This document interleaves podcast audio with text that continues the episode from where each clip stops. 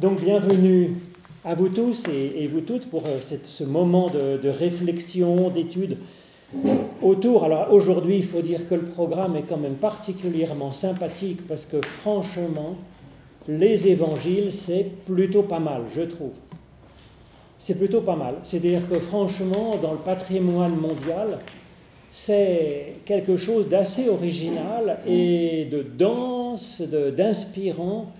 Et moi, je, pense que ça devrait être euh, parmi les monuments de, de, la littérature, au moins autant que l'Iliade et l'Odyssée, que voilà, vraiment le, sommet de la littérature euh, mondiale. Il y a sans doute ces évangiles. Alors ce sont des textes relativement courts qui font une trentaine de pages, ça se lit bien, et peut-être qu'on ne le lit pas assez du début jusqu'à la fin c'est un peu la faute bah, de, nos exercices du dimanche matin. On prend ce qu'on appelle une péricope, c'est-à-dire un morceau qui fait une unité, et puis ça en fait le sujet de la prédication, ou bien il y a des listes de lecture, on en lit un petit bout chaque jour ou je sais pas quoi. Mais c'est vrai que si vous avez une fois le temps, par exemple un trajet en avion, un trajet euh, même pour aller, je pense, de, de, Genève dans les Grisons, vous avez largement le temps de lire un ou deux évangiles, en fait, du début jusqu'à la fin, comme ça, comme un récit. Et c'est vraiment, euh, c'est touchant, il y a un souffle, il y a une personnalité, alors c'est particulier. Alors ça date de quand? Je vais d'abord une petite introduction que je vous propose. Ça date de quand ces textes?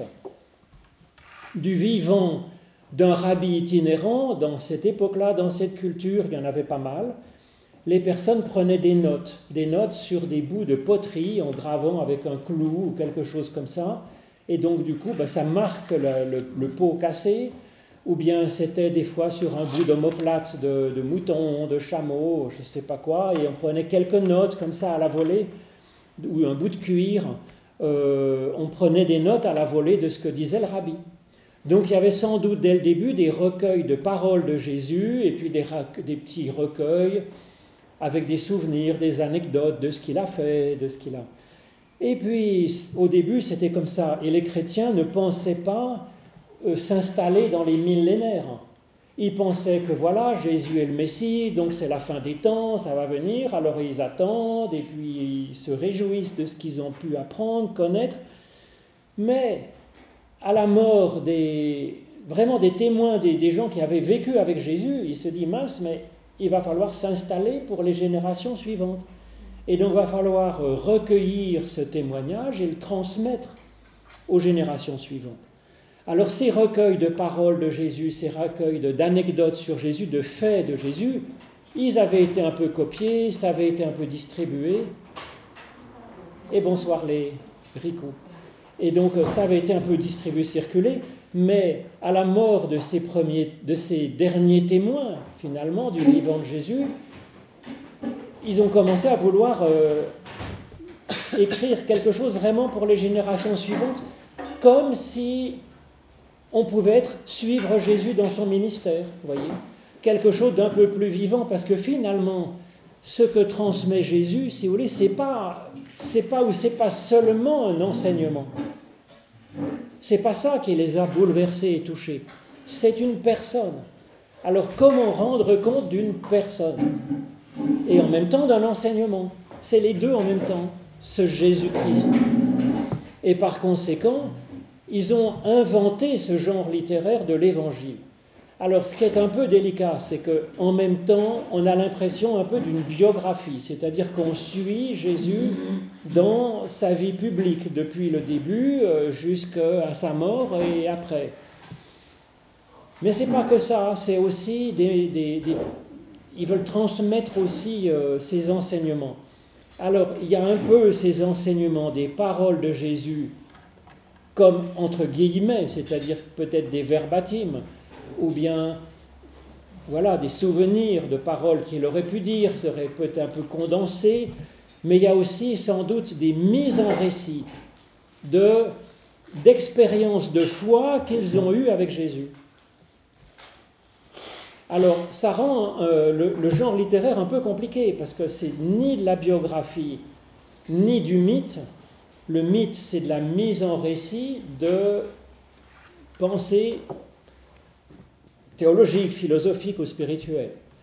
C'est entre les deux et c'est les deux à la fois. Ce qui rend difficile de dire quand on a une parole de Jésus, est-ce que c'est la vraie parole de Jésus telle que Monsieur Jésus l'a prononcée, ou est-ce que c'est une, rédaction, un condensé d'un certain nombre de choses, voire même d'une expérience spirituelle, existentielle, morale vécue avec Jésus? C'est difficile.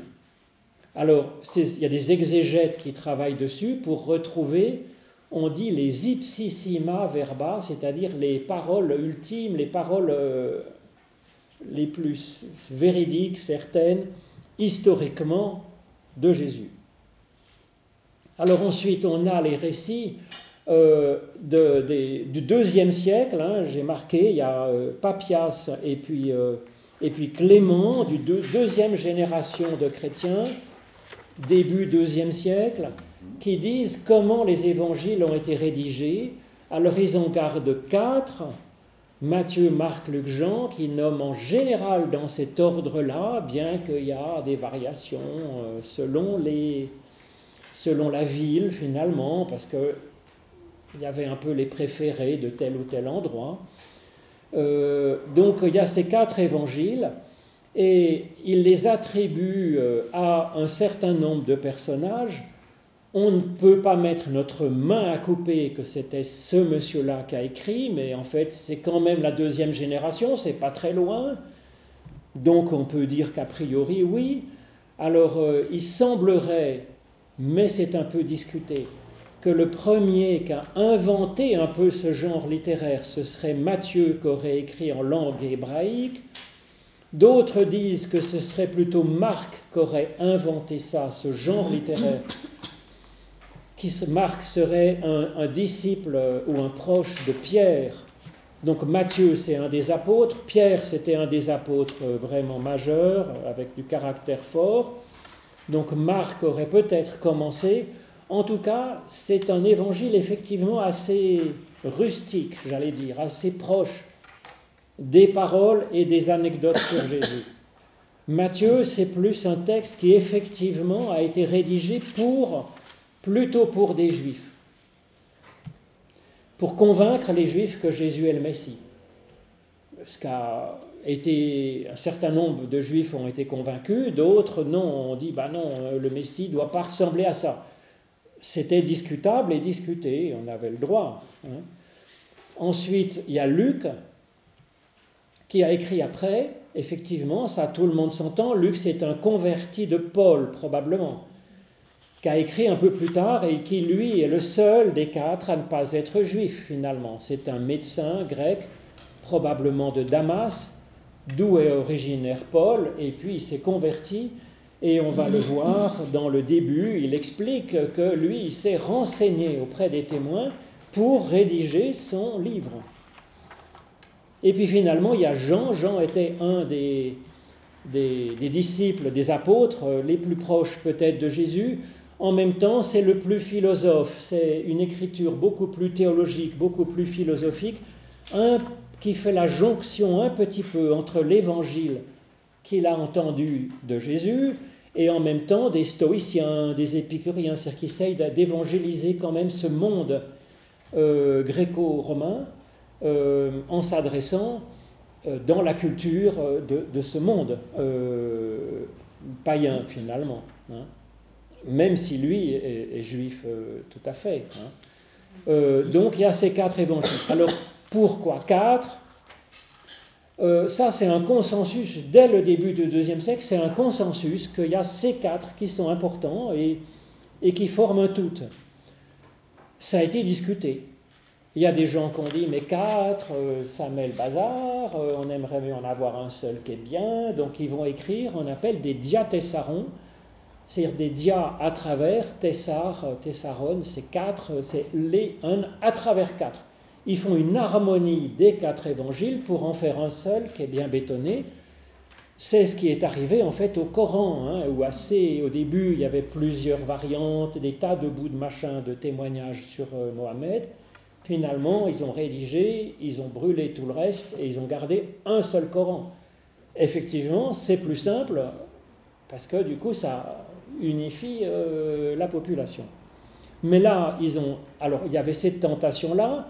Il y avait aussi la tentation de Marcion qui avait décidé que lui, il n'aimait pas trop le judaïsme, il n'aimait pas la Bible hébraïque, et donc il voulait quelque chose de vraiment Jésus-Christ, mais non juif. Alors ça a vite été écarté, il a vite été euh, mis au banc euh, du courant chrétien majoritaire, et donc il a vite été euh, écarté. Hein. alors lui, il gardait que l'évangile selon Luc, évidemment, avec un auteur non juif, et puis en enlevant un peu des trucs qui lui plaisent pas, et puis il enlevait la Bible hébraïque, et puis voilà. Il gardait quelques lettres de Paul aussi qui lui plaisaient, c'était bien comme ça. Alors finalement, on a une sacrée chance d'avoir gardé les quatre. Et que, euh, comme le dit, on pense très bien Saint Augustin, hein, c'est que les quatre ont de l'importance parce que ça apporte de la nuance et que la vérité, elle a besoin justement de ce pluralisme, de cette diversité, parce que voilà, le Christ est toujours au-delà de ce qu'on peut en dire avec un seul point de vue finalement. Et donc c'est extraordinairement libérant.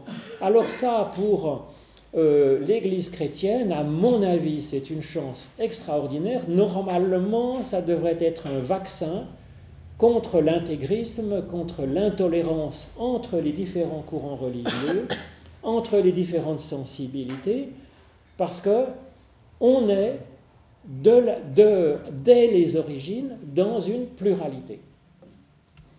Et donc, euh, qu'il y ait une pluralité de sensibilité dans la foi chrétienne, c'est pas du tout déchirer la tunique sans couture du Christ comme on peut le lire dans certains écrits. Au contraire, ce qui divise les chrétiens, c'est la haine, c'est le refus de la diversité, et c'est le refus qu'il faille passer à travers des témoignages différents pour chercher l'unique Christ. Ça, à mon avis, c'est fondamental. Alors, ça commence bien aussi par les titres. Hein. Les titres, ils ne s'appellent pas Matthieu, Marc, Luc, Jean. Ils s'appellent en fait Évangile selon Matthieu, l'évangile de Jésus-Christ, avec un grand E majuscule, par oral ça s'entend pas bien en fait, mais il y a un grand E majuscule, évangile du Christ, selon Matthieu, selon euh, Luc, selon Marc, selon Jean. Mais ça change tout, vous voyez, on a l'évangile, on en a des regards croisés, mais un seul évangile, c'est écrit par Monsieur Matthieu, c'est pas écrit par Jésus, vous voyez. Et ça, ça change tout, c'est-à-dire que la parole de Jésus, elle doit être interprétée. Euh, et ça, je crois que c'est fondamental. Alors, euh, dès l'origine, hein, le, selon fait partie du titre. D'ailleurs, on le voit sur ce petit morceau de souvenir que j'ai mis en bas de la première page. Hein. Papyrus Bodmer, juste à côté, à un kilomètre, peut-être même pas extraordinaire manuscrit, donc qui date du deuxième siècle, hein. euh, fin du deuxième siècle, l'an 200, quelque chose comme ça, à peu près. Euh, incroyable, parce qu'un papyrus, vous voyez, c'est un bout de feuille, quoi. C'est d'une fragilité extrême. Ça a 2000 ans, on a retrouvé ça, et, puis on en a euh, une trace, et donc ça commence, si vous pouvez lire, mais il y a marqué au début Evangelion, Evangelion, Kata Johannes c'est le début de l'évangile selon Jean. Et euh, dans ce papyrus Bodmer, euh, c'est un des plus anciens, en fait, euh, manuscrits que l'on ait gardé, conservé de, des évangiles. Alors, ce qui est extraordinaire, c'est que c'est moins de 100 ans après la naissance, c'est non, après, après, oui, non, c'est 150 ans, 150 ans, 170 ans peut-être après la mort de Jésus, c'est quand même extraordinairement proche, si vous voulez. C'est comme, euh, c'est comme des écrits. Euh, euh, oui, c'est ça, pour nous, ce serait quoi comme 1850, vous voyez quand même, on a le souvenir de 1850. C'est pas beaucoup de générations, si vous voulez. Hein. C'est moi, mon grand-père, il était né en 1889, je crois, ou quelque chose comme ça. Vous voyez, c'est presque ça. Quoi, vous voyez, c'est. Oui. Donc, vous voyez, on y est presque. Hein. et donc, euh, c'est. Voilà. Alors, derrière, je vous ai mis quelques petits versets, mais qui me seront utiles pour Marc, c'est autre chose ou pour les autres. Euh, j'ai mis un peu une photo aussi d'un manuscrit illuminé. D'ailleurs, en ce moment, euh, justement, la Fondation Bonne elle présente hein, des, Bibles euh, comme ça, historiées. C'est absolument magnifique. Hein. Il faut que j'aille voir ça, j'ai pas vu encore. Alors j'ai mis donc les quatre débuts d'évangile dans ce texte. j'ai mis en gros les 20 premiers versets, voyez, de chacun. Pourquoi? Parce que j'ai l'impression, si vous voulez, que dans le début, on nous dit un peu déjà quelque chose, voyez, de, Jésus. Hein. Et puis on voit qu'en même temps, il y a du commun entre ces quatre évangiles, et en même temps, il y a une diversité. Alors j'ai mis dans une vignette en haut de chaque évangile le dessin traditionnel qui est associé à cet évangéliste. Vous les reconnaîtrez partout dans le monde, dans les cathédrales, les églises, les tableaux, les sculptures, les tympans des cathédrales, partout. Alors ça, ça remonte.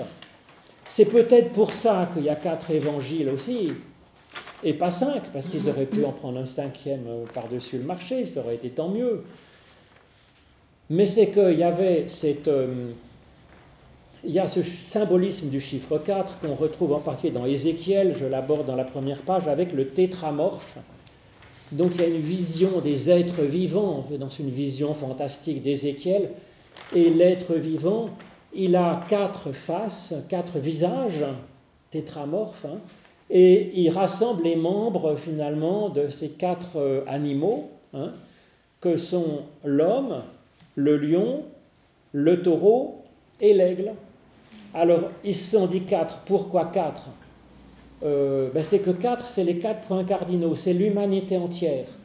Et donc, quatre évangiles, c'est comme l'humanité entière, témoin de ce seul, de cet unique Fils, Jésus, qui nous révèle le Dieu unique. Mais il faut les quatre. C'est un tétramorphe. Voilà. Et donc, ils ont cherché, un peu hésité, comment attribuer les quatre animaux aux quatre évangiles. Ça a un peu varié, mais finalement, ils ont gardé les débuts des évangiles. L'évangile selon Matthieu, il commence par une généalogie. Donc, ils ont attribué l'homme à Matthieu. Marc, ça commence une voix crie dans le désert. Alors, ils ont mis le lion, hein, le lion de Saint-Marc. Luc, ça commence avec Zacharie qui est dans le temple de Jérusalem pour un sacrifice. Donc euh, le temple, le temple, c'est le sacrifice des taureaux, des bœufs, dans le temple de Jérusalem. Et puis Jean, c'est l'aigle, parce qu'il commence par une vision tellement élevée qu'il a une vision d'aigle sur, euh, sur tout ça. Voilà, donc c'est les quatre euh, évangélistes, Matthieu, Marc, Luc, Jean, avec ces quatre. Alors vous voyez, dans la photo du Christ en gloire, là, dans le, hein, dans le manuscrit du XVe siècle, c'est là que j'ai pris ces quatre figures dans les coins, avec l'unique Christ au milieu. Et puis peut-être le monsieur qui a payé la Bible, il est représenté en bas au milieu. C'est souvent le donateur, hein, le bienfaiteur qui est représenté. il est mis à l'honneur quand même, bien placé là, lui, au milieu. Avec, euh, il est en train de lire aussi la Bible, je pense. Voilà. Oui? Non Alors, euh, c'est parce qu'en fait, c'est Ézéchiel, parce qu'en fait, il y a une vision fantastique. Une vision fantastique, j'ai marqué, c'est Ézéchiel euh, combien euh, Je ne sais pas. Enfin bref, dans Ézéchiel, il y a une vision des tétramorphes. Donc, c'est des sortes d'anges avec euh, quatre, euh, quatre, visages. Et puis ils ont tous des pattes de taureau, des griffes d'aigle, des pattes de lion. Voilà, donc c'est le mélange de ces quatre animaux mélangés dans une seule, un seul ange. Euh, et voilà, donc euh, ça se retrouve aussi dans l'Apocalypse. Voilà. Mais même de toute façon, le chiffre 4, indépendamment d'Ézéchiel, c'est la symbolique qui représente le monde finalement. Voyez? Ça représente le monde. Hmm. Alors Matthieu, ça commence livre des origines. En, grec, c'est Biblos Geneseos. Euh, alors, c'est quand même la Bible, c'est Biblia, c'est Biblos au pluriel finalement. Hein. Euh, et là, si on le lit tel quel, ça fait livre de la Genèse en fait, parce que le, livre de la Genèse, c'est effectivement Génésis, euh, c'est les origines, hein, parce que la Bible, le livre de la Genèse, il commence par ces mots euh, dans un commencement, en arché, mais du coup, comme ça commençait comme ça, dans un commencement de, du monde, hein, euh, par la création par Dieu, dans la traduction en, grec, qui date de moins 300, 300 avant Jésus-Christ, euh, ce livre ils l'ont appelé, au lieu de l'appeler Bereshit comme en hébreu, commencement, ils l'ont appelé Genesis, la Genèse. Donc la Biblos Geneseos, ça fait vraiment penser à une nouvelle Genèse. Hein. Ça fait vraiment penser euh, à une nouvelle création, une étape aussi décisive que la création de l'univers, qui commence donc hein, en Jésus-Christ. Donc on pourrait lire à double sens livre des origines de, Jésus comme Christ, de, Monsieur Jésus qui a cette fonction de Christ, on peut le lire comme ça, mais on peut le lire aussi au sens euh, pour le lecteur, mais pour le monde aussi. Hein. c'est le livre de la Genèse euh, qui est en Jésus-Christ. Voyez C'est les deux à la fois. C'est le livre de la Genèse une genèse, euh, une deuxième genèse du monde, une genèse supplémentaire. C'est le deuxième étage de la fusée qui va vers le ciel. Premier, c'est une mise en lancement qui est racontée par le livre de la Genèse. Le deuxième, c'est une étape euh, ultime de la création, deuxième et ultime étape de la création, en Jésus le Christ, fils de David, fils d'Abraham. Donc effectivement, comme le marque le petit petite vignette, il y a c'est placé sous le signe d'une sorte de généalogie. Là, la généalogie, elle est remontante. On parle de Jésus comme Christ. Hein. Euh, et puis les fils de David, fils d'Abraham, ça le place sous ces deux figures-là. Parce qu'en fait, littéralement, il n'est pas fils de David, fils d'Abraham. Euh, parce que euh, selon la généalogie, sans vouloir, euh, euh, je dirais, aller trop vite en besogne. La généalogie, au verset 16, elle de, donc de l'échu dans l'évangile selon Matthieu, hein, Jacob engendra Joseph, l'époux de Marie, de laquelle est né Jésus, que l'on appelle Christ. Donc en fait, la généalogie, c'est la généalogie de Joseph qui est le père adoptif de Jésus. Donc, donc, euh, et puis euh, Marie, on pense qu'elle serait plutôt euh, du côté des, prêtres, d'Aaron, dans cette tribu-là, et par conséquent, ben, elle ne serait pas descendante de, David, en fait. Hein. Donc, fils de David, c'est au sens figuré, fils d'Abraham, c'est au sens figuré. David, eh bien, c'est le, le roi, David, c'est celui qui a euh, vraiment pacifié, conquis, euh, fini de la conquête d'Israël, qui a construit euh, un système politique qui tient bien. En même temps, c'était aussi un mystique, un peu prophète aussi, grand pécheur aussi, hein, devant l'Éternel, c'est rappelé dans la généalogie. Lui, fils d'Abraham, c'est vraiment la foi qui est donnée là, en Abraham. C'est la figure tutélaire de la foi, de la confiance en Dieu mais aussi, je vais dire, d'une certaine dynamique de cheminement. Hein, Abraham, c'est... Alors du monothéisme, oui, Euh, il y a des passages de, de, la Bible hébraïque qui ne sont pas monothéistes, si vous voulez, hein, qui sont plutôt énothéistes, c'est-à-dire que voilà, Dieu, le Dieu d'Israël, d'abord c'est notre Dieu à nous, on l'appelle euh, Yahvé ou Yahou, Yahweh, et en plus, c'est le plus fort, le plus grand, il préside l'assemblée des dieux, nous disent les psaumes par exemple. Mais le monothéisme, à part ces quelques passages qui sont assez archaïques, euh, globalement, la Genèse, par exemple, elle est monothéiste. Hein. Avant Abraham, déjà au début. La création du monde, il n'y a que Dieu qui crée. Il n'y a pas de Dieu méchant à côté, il n'y a pas une armée d'anges qui combat pour créer avec Dieu.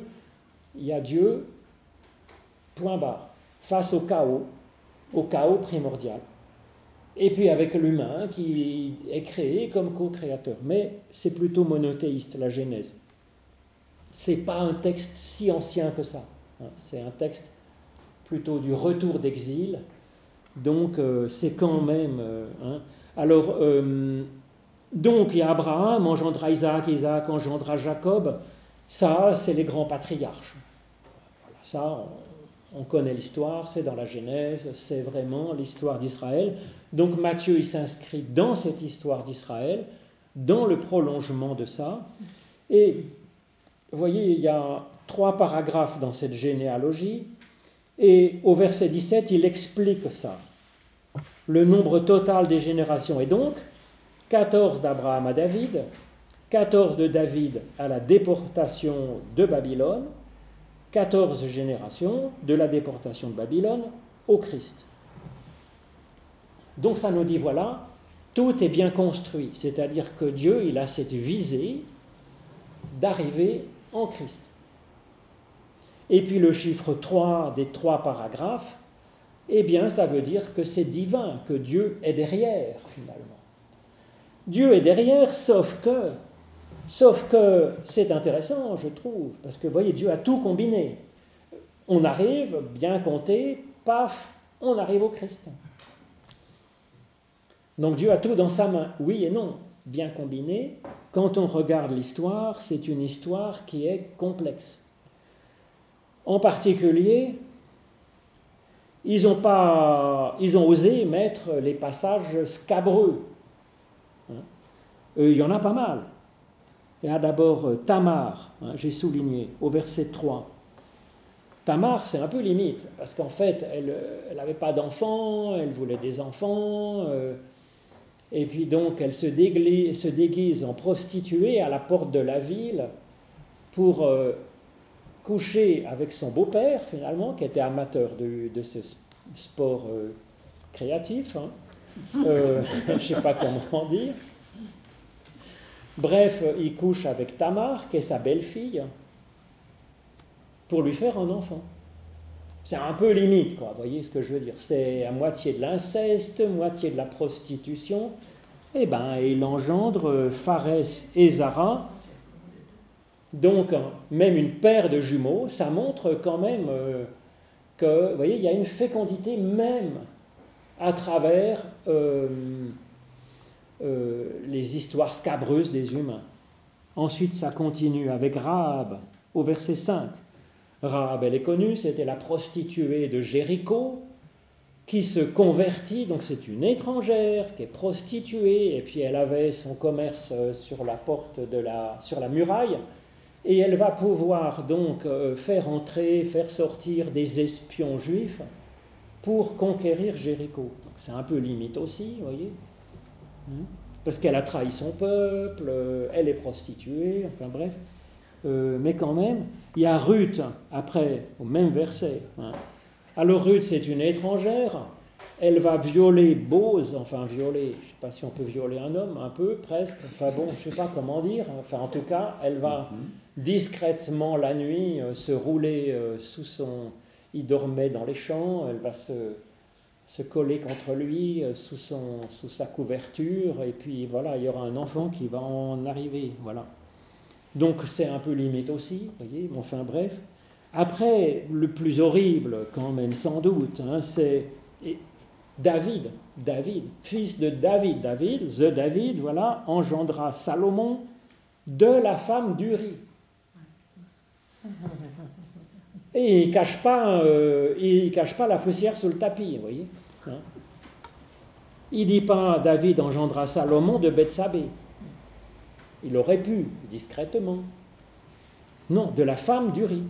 Alors, euh, c'est vrai qu'on raconte que David, il, voit, il, était, il prenait le frais sur sa terrasse un soir d'été, et puis il voit euh, Bethsabée qui faisait sa toilette sur la terrasse en dessous. Quoi. Donc ça lui donne des idées, il se dit voyons voir, voyons voir. Alors euh, c'est le roi quand même. Hein. donc euh, donc il lui fait un enfant, voilà, puis il se dit mince, mais c'est un peu ennuyeux ça, cette affaire quand même. Comment je vais faire? Alors, euh, il fait revenir Uri, qui était donc un général de son armée. Il dit ben, on va lui offrir une permission. Comme ça, il va coucher avec sa femme, et puis comme ça, bon, ça sera son enfant. Puis non, mais lui, il dit il faut que je garde ma force. Je suis en service, c'est pas parce que j'ai une petite permission. Il faut que je garde bien mes forces et il couche pas avec. Alors David dit mince, mon plan a raté. Comment je fais Comment je fais? Alors il envoie Uri en service commandé, en première ligne à, un contre 100 ennemis, aucune chance, il est trucidé, il dit voilà, c'est bon, maintenant, Bethsabée est ma femme. Donc, c'est plus que limite, voyez, c'est de l'adultère, c'est du meurtre, c'est du mensonge, c'est une horreur. C'est une horreur, et c'est ça qui nous a valu le fameux psaume 51 qu'on appelle le miséréré, si vous voulez, c'est la lamentation, la repentance de David après ces horribles choses. Là, on nous le dit. Voilà, c'est passé par ces horreurs indescriptibles, inexcusables, et néanmoins, eh bien, ça donne Salomon, et puis ça, et on arrive jusqu'au Messie. Alors, si vous voulez, dans les rois après, Salomon, hein, euh, Roboam, euh, Abia, etc., c'est tous des rois qui sont complètement nuls, euh, qui sont pas du tout, qui font le malheur de leur peuple, qui profitent, qui abusent, qui s'intéressent pas à Dieu, etc. Donc, il ne cache pas, si vous voulez, que Dieu, il essaye d'avancer son plan, mais qu'effectivement euh, l'histoire humaine est troublée, elle est faite de péchés, d'horreurs, mais que Dieu se débrouille, bon an, mal an, à faire avancer son plan de salut pour l'humanité. Alors c'est dit pour l'humanité, c'est dit aussi pour la vie de chacun de nous. On ne sera jamais trop pécheur, trop éloigné de Dieu, trop infidèle, trop ceci, pas assez cela, pour que ça empêche Dieu de vouloir faire advenir le salut dans notre être et dans notre humanité. C'est fait pour. C'est fait pour nous dire que voilà, le Christ, il vient comme sauveur, comme Christ, c'est ça que ça veut dire. Il vient pas comme sauveur d'un peuple qui est déjà formidable et parfait. Au contraire, il vient parce que l'humanité est quand même un petit peu problématique de temps en temps sur les bords, et qu'il vient euh, travailler ça, si vous voulez avec cette confiance que Dieu, il retombe sur ses pattes à peu près, si vous voulez, à peu près. Alors autre chose qui est amusant, c'est qu'on dit qu'il y a 14 générations, 14 générations, 14 générations. On compte avec ses doigts, je vous en fais grâce, vous pouvez le compter vous-même, hein, en comptant les engendras. Hein. Eh bien, le premier paragraphe, il y en a 13. Le deuxième euh, paragraphe, il y en a 14. Bon, ça, ça va. Et le troisième paragraphe, il n'y en a que 13 aussi. Donc ça veut dire que, bon, c'est à peu près 3 fois 14, et puis bah, que c'est tombé comme ça. Voilà, c'est pas tout à fait 14, bah, Dieu il a fait comme a pu, il a pu, mais ça va quand même. C'est pas rigolo? Ils sont, parce que Monsieur Mathieu qui rédige le truc, c'est pas compliqué de rajouter un roi ou deux de plus dans le trajet, si vous voulez. D'autant plus que quand on compare aux généalogies qui sont dans le livre des chroniques ou de je sais pas quoi, il a oublié des rois, il en a enlevé, etc., un peu à gauche, un peu à droite. Il aurait facilement pu en ajouter. Et, et euh, dans le dernier paragraphe, au début, on connaît un peu mais ensuite, à la fin, hein, euh, on ne connaît pas, en fait. C'est en dehors, si vous voulez, de, la Bible hébraïque, on ne connaît pas hein, ces généalogies euh, nulle part ailleurs. Donc, il aurait pu faire 14 facilement. Non. Il a fait exprès qu'il y en ait 13. Oui. Non, mais je remarque que 2 fois 13 plus 14, ça fait 40. c'est aussi un nombre. Euh, Alors, effectivement, ça fait un nombre 40, ça fait un nombre rond. Oui. Et ça évoque quoi, 40 Une durée. La gestation, bravo. Parce qu'il paraît, que la, il paraît que la gestation humaine, c'est 40 semaines d'aménorrhée. Il paraît. Et donc le chiffre 40, ça veut dire c'est le temps d'une gestation, d'une humanité nouvelle finalement. Voyez. Mm-hmm. Depuis Abraham, qui est un peu comme la Genèse, jusqu'au Christ, eh ben, il y a euh, la Genèse de quelqu'un qui incarne euh, la source de foi. Voilà. Et en même temps, le 3 fois 14. 40 jours, 40 années, c'est du 40, c'est égal. Voyez 40 générations, c'est du 40. Ce serait 40 heures, ce serait la même chose. C'est le temps euh, d'une genèse, d'une nouvelle humanité ou d'une nouvelle personne. C'est pour ça que certains ont choisi de faire 40 jours de carême. Moi, ce n'est pas du tout mon genre, si vous voulez, parce que je ne crois pas que ça fasse plaisir euh, à personne qu'on se prive de bonne nourriture. La nourriture fait partie des bénédictions de Dieu, euh, et donc quand c'est mangé dans la louange, quand c'est mangé en plus dans le partage avec d'autres, c'est une excellente et bonne chose. Et donc uniquement pour ce chiffre symbolique de 40, il y a des personnes qui se privent de manger simplement pendant 40 jours. Bon, écoutez, chacun son truc. Je, personnellement, je le leur laisse. Enfin bref, 3 fois 14. 3, je vous l'ai déjà dit, c'est un peu divin, hein, c'est Dieu. 14, 2, 2, c'est la parole, qui est comme une épée à double tranchant. Et 7, c'est la bénédiction, la création bénie. Hein. le septième jour de la création. À l'aube du septième jour, Dieu bénit sa création, qui est créée matériellement en six jours. Donc, vous voyez, c'est du Dieu, c'est de la parole et c'est de la bénédiction, dit à travers ce 3 fois 14. Et ça, ben, c'est aussi une, équation de Jésus-Christ. Alors ensuite, cette génération engendra, engendra, engendra, ben ça déraille à la fin, puisque engendré, si vous voulez, hein, de laquelle est né, de laquelle est engendré, il y a un passif qui apparaît, euh, et ça veut dire ce passif, ça veut dire que Dieu est derrière cela. Euh, et effectivement, là, il y a une faille qui apparaît, une nouveauté qui apparaît, et c'est cela. Alors soit ensuite, donc après cette introduction, commence vraiment, voici quelle fut la genèse de Jésus-Christ, et donc là commence vraiment l'histoire de, euh, de Jésus, euh, avec ce récit de Joseph qui va euh, adopter Marie comme femme, bien qu'elle soit enceinte sans qu'il y soit pour rien, et adopter Jésus comme enfant adoptif. Alors, c'est, à mon avis, mais si vous voulez, vous regarderez les prédications que j'ai données pour Noël, en fait, hein, le 24 et le 25 décembre. J'ai fait le parallèle entre ce récit de Matthieu et le prologue de Jean, qui disent un peu la même chose avec cette parole qui vient et qui fait de nous des enfants de Dieu, finalement. Hein. Euh, pour que la parole se fasse chair, que la parole s'incarne dans nos existences.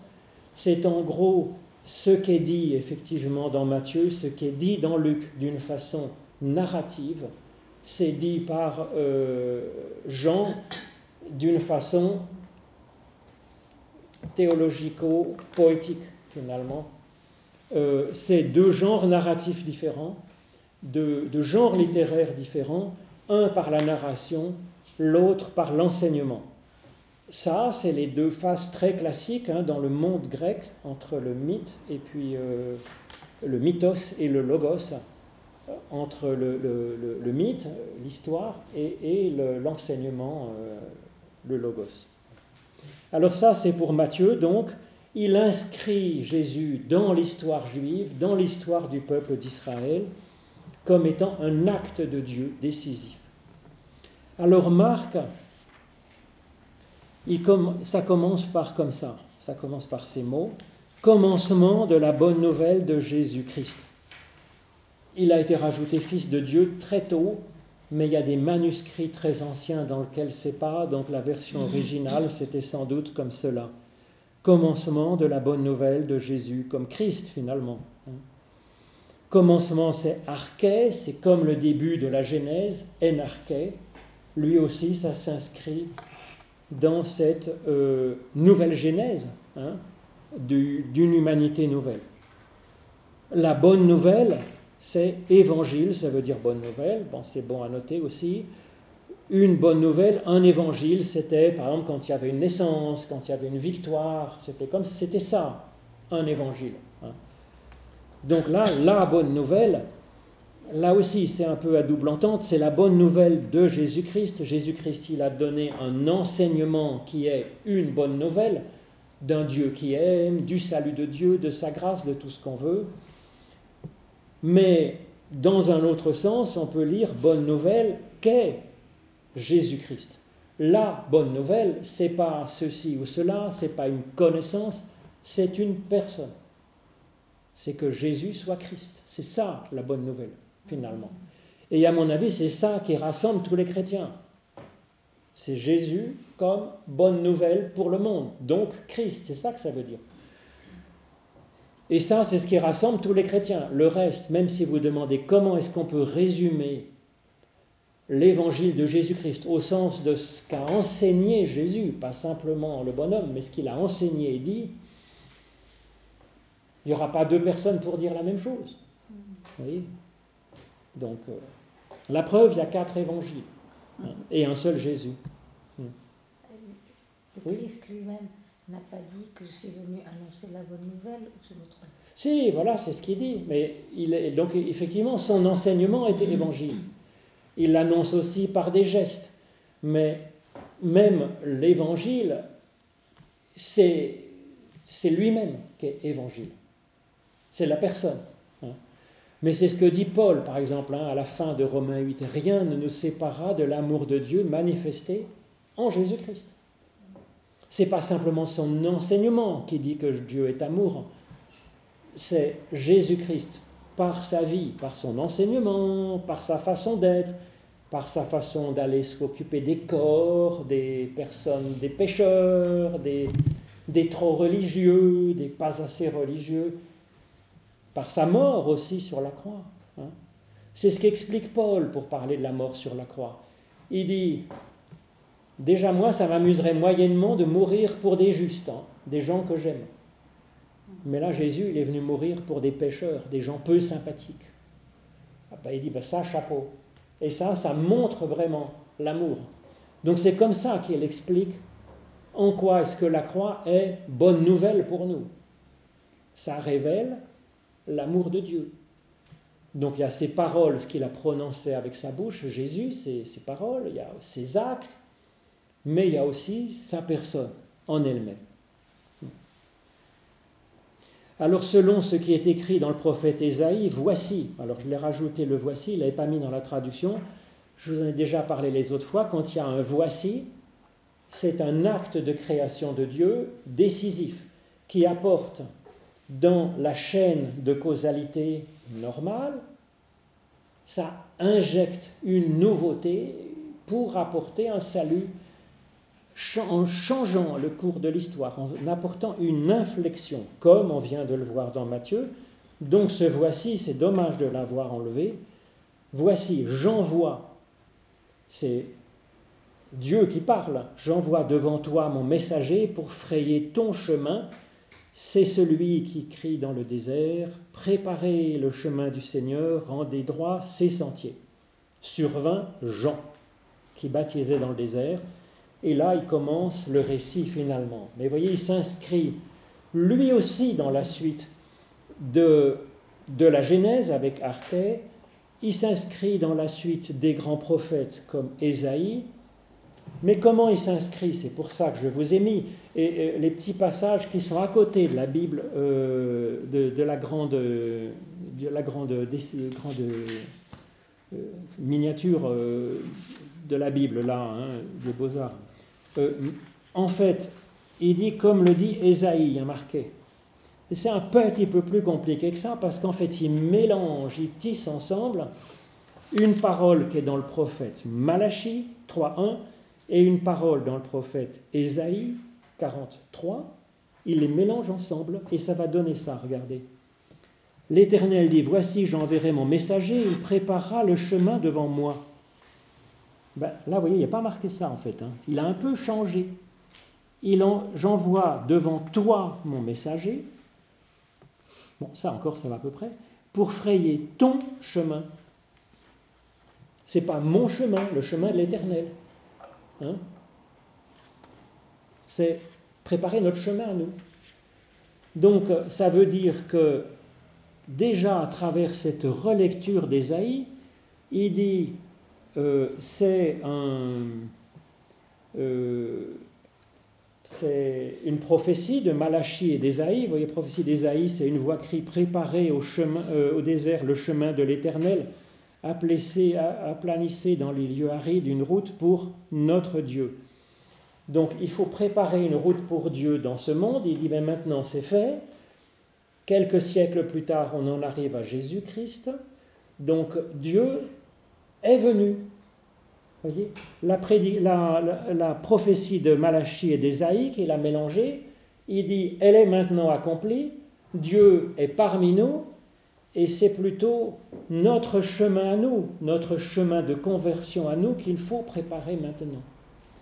Donc vous voyez, ça montre comment il relie euh, l'Ancien Testament d'une façon créative, mélangeant les versets euh, de différentes époques, de différents prophètes, et puis l'adaptant à la circonstance particulière, disant que finalement les, prophètes, les prophéties des prophètes sont accomplies en Jésus-Christ, et que maintenant c'est plutôt faire place à l'accomplissement de cette promesse dans nos existences à nous qui est en jeu. Et effectivement, ils annoncent un changement, changer radicalement et croyez à la bonne nouvelle, verset 15 par exemple. Hein. et puis, il va former euh, des, hommes euh, et des femmes pour euh, participer avec lui à, à, ce changement du monde. mais les prophéties sont déjà accomplies en Jésus-Christ, et en même temps tout reste à faire. C'est ce qui est dit finalement dans euh, cette prophétie, euh, cette façon de lire les prophéties. Des remarques là-dessus Vous avez des questions ou ça va à peu près? Moi je trouve que les pécheurs ne sont pas des méchants. Les pécheurs ne sont pas, sont pas des méchants, pas toujours des méchants. ça peut être de la méchanceté en nous, c'est... Hein. Pas une totalité comment on dit en allemand la, joie mauvaise, non? Schadenfreude. Schadenfreude, voilà. Et eh bien ça, c'est quand même, euh, c'est quand même une vraie, une vraie joie d'être méchant, si vous voulez. C'est, il y a une jouissance hein, dans la méchanceté. Malheureusement, si vous voulez. C'est parce que c'est plutôt la, c'est pas exactement la méchanceté à Schaden, c'est, la, c'est le dommage, c'est la, se faire du mal, quoi. Oui, c'est le mal. C'est, ben, c'est ça. On casse quelque chose. C'est on casse quelque chose, c'est... Voilà, mais c'est ça, c'est ça le péché finalement. Il y a du dommage, oui. C'est que le péché, là, ça, en fait, le problème, c'est que c'est pas, c'est pas comme un examen de, de, de, concours, vous voyez. Ou quand on fait une faute, ça fait du mal à personne, simplement, euh, non dans, là, on vit dans un monde réel, quoi. C'est pas un brouillon, c'est pas, c'est pas un examen. Quand on fait n'importe quoi, ben, ça fait de la souffrance et de la mort. Concrètement, c'est pas, c'est pas une question de bon point, de mauvais point. Euh, c'est une question euh, de créer de la vie ou, de, de, de, ou de détruire, voilà. Oui, mais vous dites qu'il y a une jouissance dans la méchanceté. Hmm. Moi, je pense que Effectivement, on, fait du mal euh, au moment où on, fait, du mal aux autres mm. en, péchant. Mais est-ce que. Moi, j'ai pas l'impression que c'est conscient. Donc, y a, pas, on ne jouit pas de la, du mal qu'on fait. On profite de l'instant présent, non? Alors, il y a, oui, alors on peut profiter de l'instant présent, mais il y a aussi, si vous voulez, ce désir infini de puissance. Quand on fait du mal, on, on a une sorte de toute puissance sur l'autre qu'on détruit finalement. Oui, mais est-ce qu'on est toujours conscient de Alors, c'est pas forcément conscient, vous avez raison.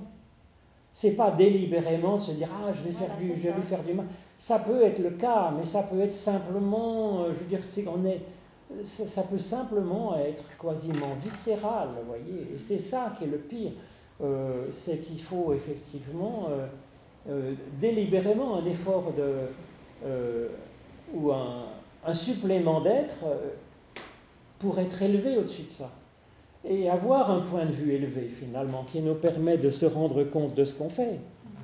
C'est ce que dit Jésus sur la croix. Quand il prie pour les soldats romains qui le crucifient, il dit Père, pardonne-leur car ils ne savent pas ce qu'ils font.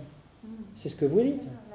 Ils n'ont pas voulu être méchants, ils ont des ordres, il fallait crucifier cet agitateur. Ils font le job. Voilà. Donc c'est pas, mais en même temps, il y a une toute puissance qui s'exprime et il faut reconnaître que le problème, c'est qu'effectivement, il y a une tentation du péché. S'il y a une tentation, c'est bien que on y trouve notre compte, en fait. Mais il y a aussi l'approche existentialiste du choix. Hmm. Et l'être humain est parfois face à un choix. On est face à des choix, mais quand on est face à un choix, c'est déjà, est-ce qu'on a une conscience quand même? Qu'on peut avoir une moralité quelque part. ça, Je crois que ça aide quand même. mais elle tombe pas, j'allais dire, elle tombe pas du ciel. Il y a un travail quand même, un travail d'éducation, un travail spirituel, un travail de Dieu en nous, un travail de nous avec Dieu. Et, et puis, et puis euh, d'autre part, le péché n'est pas inéluctable toujours. Quand le Christ pardonne à certains leurs péchés, il leur recommande de ne plus pécher. Ben oui, il leur recommande de plus pécher, il dit que c'est une bonne idée. C'est qu'à mon avis, le plaisir de faire du bien est infiniment supérieur euh, au plaisir de faire du mal. Mais peut-être que, voilà, dans l'instant, euh, dans l'instant, euh, ça peut sembler égal. On manifeste une puissance de création dans les deux cas, et donc. mais à mon avis, le bien a justement une résonance profonde en nous avec le meilleur de nous-mêmes. Et il y a une jouissance bien plus profonde en faisant le bien qu'en faisant le mal. Et en plus, ça fait du bien. Oui. Alors, après, bon, il y a quand même l'évangile selon Luc et l'évangile selon Jean. Alors, l'évangile selon Luc, le premier paragraphe, hein, de, de 1 à 4, est intéressant parce qu'il explique comment il a travaillé.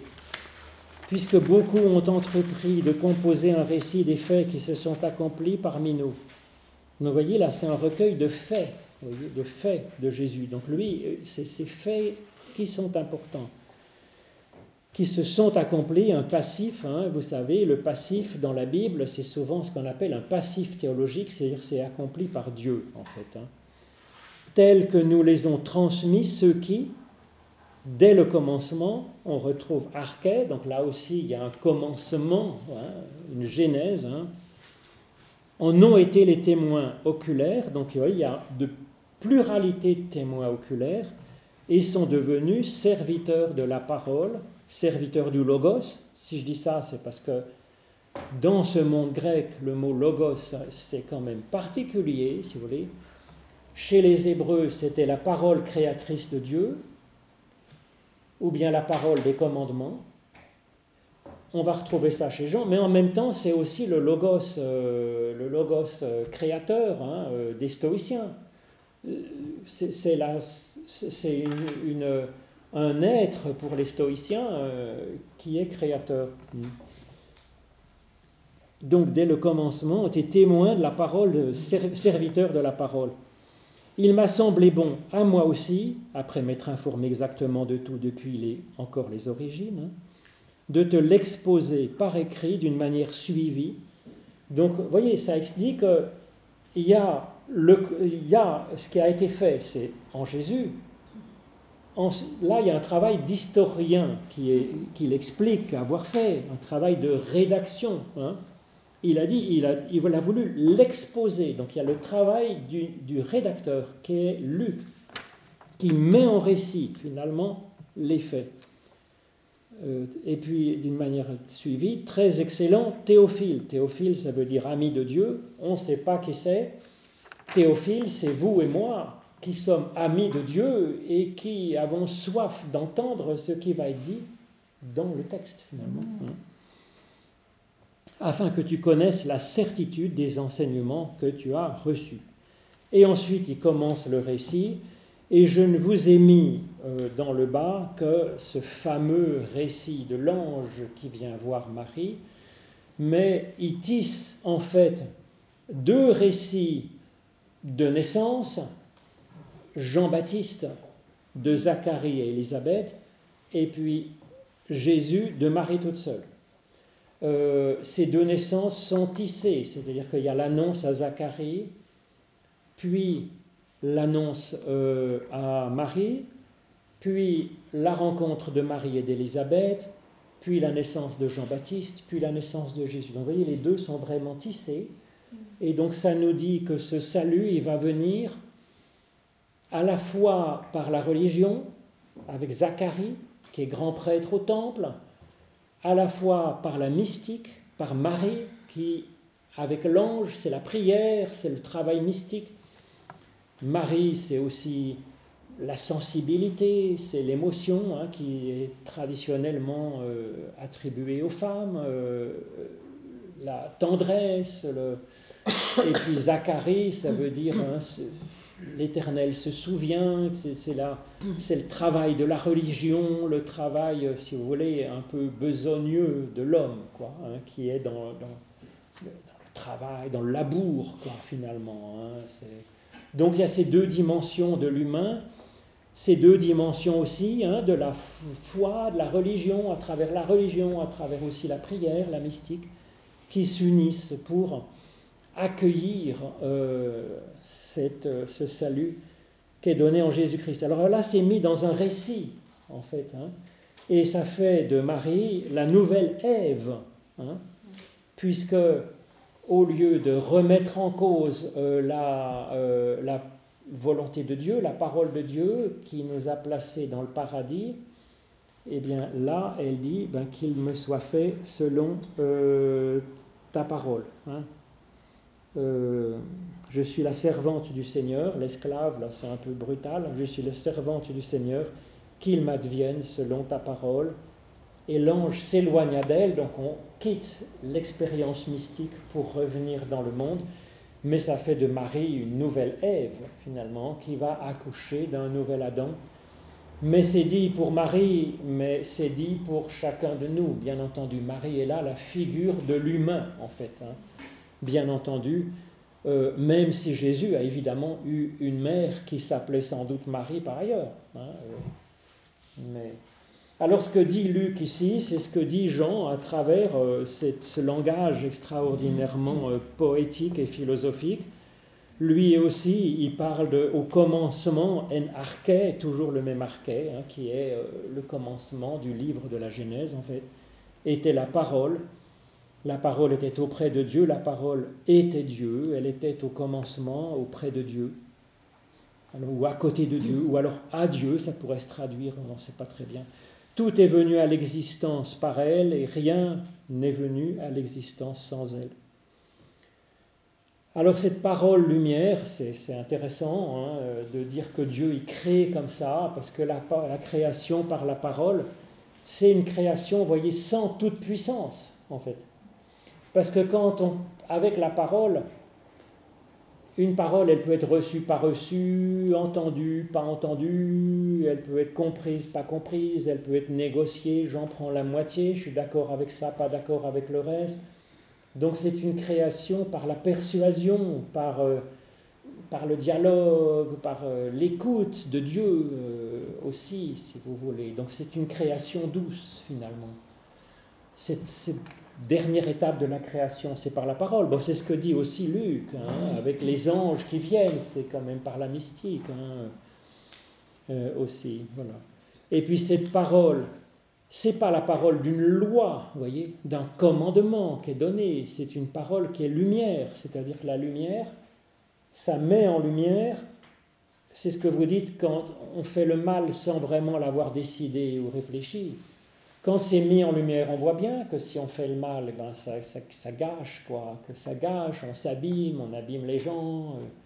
Si on a vraiment l'intelligence de ce qui se passe, eh ben on ne pêcherait pas, si vous voulez. Notre intelligence nous ferait voir que le bien est, bon et, délicieux, quoi, voyez. Donc, vous voyez, ce n'est pas une loi, c'est une mise en lumière, c'est un acte de création qui appelle à être. C'est ça qui est dit finalement dans ce texte, qui est extraordinairement bien euh, rédigé, euh, qui est, euh, je dirais, un des sommets de, de, de, l'écriture, hein, objectivement. Après, on est d'accord, pas d'accord avec ce que raconte ce texte, c'est tout à fait autre chose. Hein. Voilà, voilà. Alors je ne veux pas être beaucoup plus long parce que c'est un simple aperçu, c'est un apéritif pour vous donner envie de lire ces quatre évangiles. Euh, si vous n'en avez jamais lu, je vous recommanderais de lire euh, par exemple Matthieu et Jean. Les trois premiers, Matthieu, Marc, Luc, ils sont assez proches. On les appelle pour ça les synoptiques. Jean est beaucoup plus différent, donc il faudrait lire un des synoptiques Matthieu et Jean, ou bien Luc et Jean, ou je ne sais pas. Ou bien si vous êtes moins, moins, un peu plus pressé, vous lisez Marc et Jean, parce que Marc c'est le plus court. Mais euh, après, ça dépend des goûts. Hein. Il y a des gens qui préfèrent euh, certains évangiles et d'autres d'autres. Voilà, est-ce qu'il y a quelques petites remarques euh, avant de nous séparer? Mais sinon,